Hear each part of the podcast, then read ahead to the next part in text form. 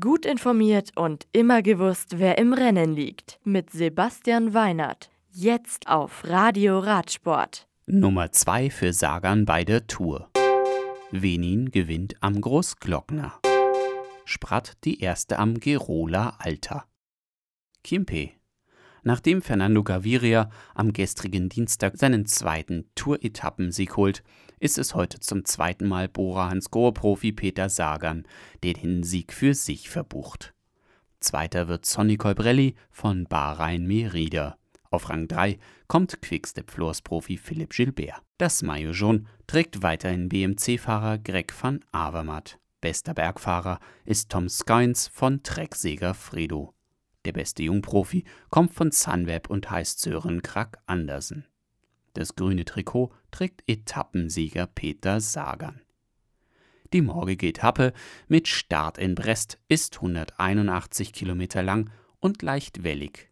Ziel ist in Mür de Bretagne, Gürledin, mit erwarteter Ankunftszeit zwischen 17.20 Uhr und 17.40 Uhr. Fusch.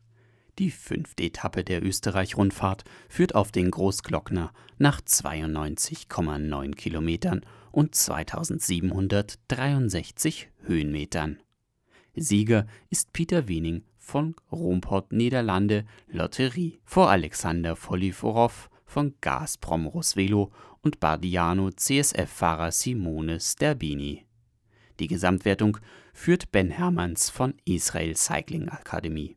Morgen stehen den Fahrern mit dem Schanzensattel, dem Bühlhofer und dem Riegersberg drei große Berge der ersten, zweiten und dritten Kategorie im Weg. Start ist in Knittelfeld und Ziel nach 176,9 Kilometern in Wenigzell. Girola Alta. Die sechste Etappe des Giro Rosa von Sorvico nach Girola Alta über 114 Kilometer gewinnt Amanda Spratt.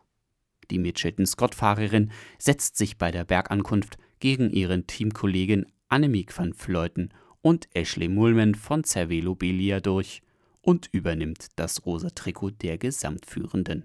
Morgen führt ein Einzelzeitfahren die Fahrerinnen von Lanzada über 15,5 Kilometer nach Diga di Campo Moro. Das Radio für Radsportfans. Im Web auf radioradsport.de